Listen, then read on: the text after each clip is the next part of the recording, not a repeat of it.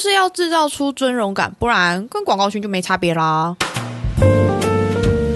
欢迎来到速速听普拉，大家好，我是主持人 Kiki，我是热情小队长 Tiffany。小队长，我们终于看到出国的曙光啦，但是我们的国外拜访好像还是很受限哎，要恢复到疫情前，可能还是需要一段时间，但我们也不能坐以待毙啊，必须要赶在恢复前先做好电子邮件的陌生开发。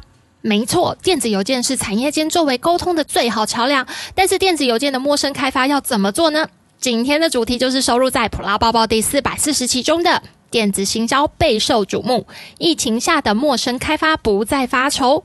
我们今天有邀请到本篇的作者普飞行销 SEO 工程师 Jeffrey，跟大家打声招呼吧。嗨，大家好，我是普飞行销的工程师，我叫 Jeffrey。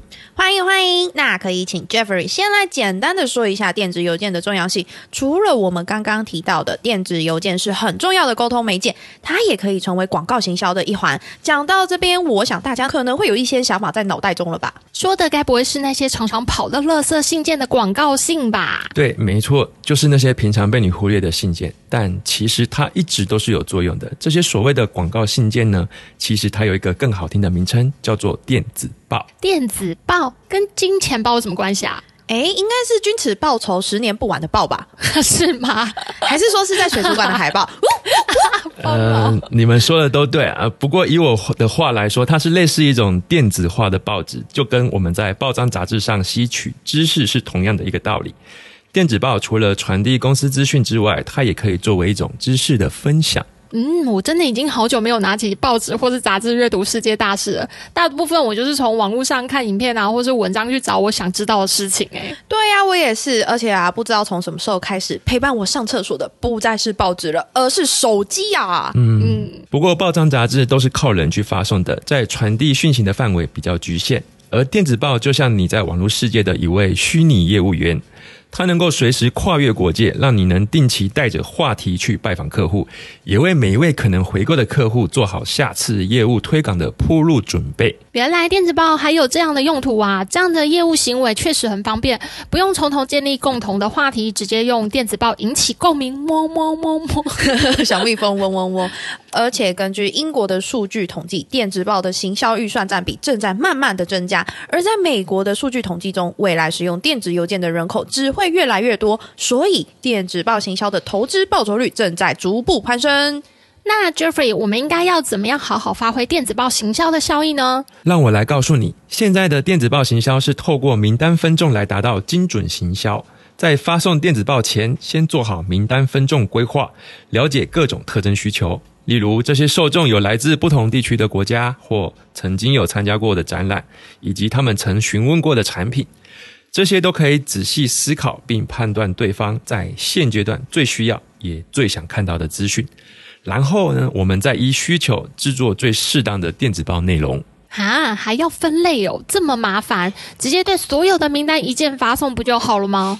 嗯，这样做的目的是能够提升电子报的行销成效。而且它还能避免资源浪费在不必要的名单上，同时降低信件网域被视为垃圾信，影响企业邮件信用名誉的风险。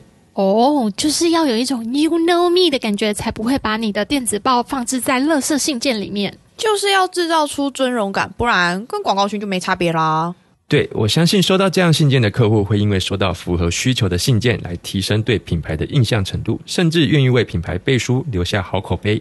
如此，在买主不同的采购阶段提供适当的内容呢，这不只是对品牌形象的大加分，更让往后的关系经营无往不利。那如果是新兴产业或是本身名单就不够的话，那要怎么办呢？我知道，我知道，可以透过历年来参加大大小小全球塑橡胶展览的 PRM 台湾来累积哦。目前 PRM 台湾展览馆已经累积到高达十万笔的现场买主资讯，能够将塑橡胶产业的重要讯息精准的送到国际买主面前，让买主更了解公司产品的优势，达成更进一步的咨询，也太棒了吧！加入 PRM 台湾线上展览馆，增加通路曝光机会，还可以拿到精准的买主名单，真的是五价更有利啊！呢，所以啊，CP 值这么高的服务，还不赶快来询问吗？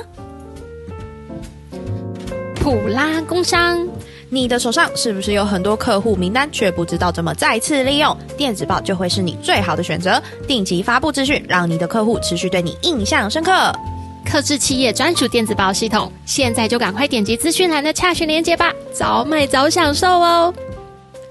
这么高的 CP 值服务，我当然要疯狂问呐！来来来来来来，Jeffrey，Jeffrey，是是，请说。之前我们有跟大家聊过电子邮件的诈骗手法，但假如我是被误会，而且又被列入黑名单的话，怎么办？为了避免有这样的风险，在寄送电子报时，请尽量不要直接使用自家公司的邮件伺服器，因为对方收不到开发信是小事，一旦被列入黑名单的话，不只影响到公司内部的信件应用，和其他公司的日常往来邮件都可能被伺服器视为垃圾信而封锁。天哪，也太恐怖了吧！会被封锁哦？那我是不是应该要准备好几个电子邮件账号去发送电子报啊？嗯，你这样子治标不治本，而且会很费力哦。其实只需要透过友好厂商协助代发，就不会影响到公司的邮件伺服器。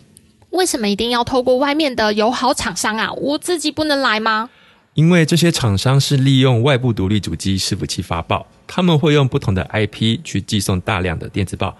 当发信机以密集连续的方式发信时，收信方的伺服器可能会判断它为机器人行为，而让信件网域被列入黑名单。哦，原来就是要去更换不同的 IP 发信，才不会被判定为机器人，这样才可以提升信件的送达率。我辛辛苦苦做好电子报，才不会浪费啊！那我应该要去哪里找这么好的厂商啊？我们普拉瑞斯就有为客户打造企业专属的电子报系统，能让你轻松行销。而且我们的一条龙行销服务还会在电子报中加入企业 logo 和企业识别设计，如此配合行销活动，能表现出品牌特性，加强企业在顾客心中的品牌形象。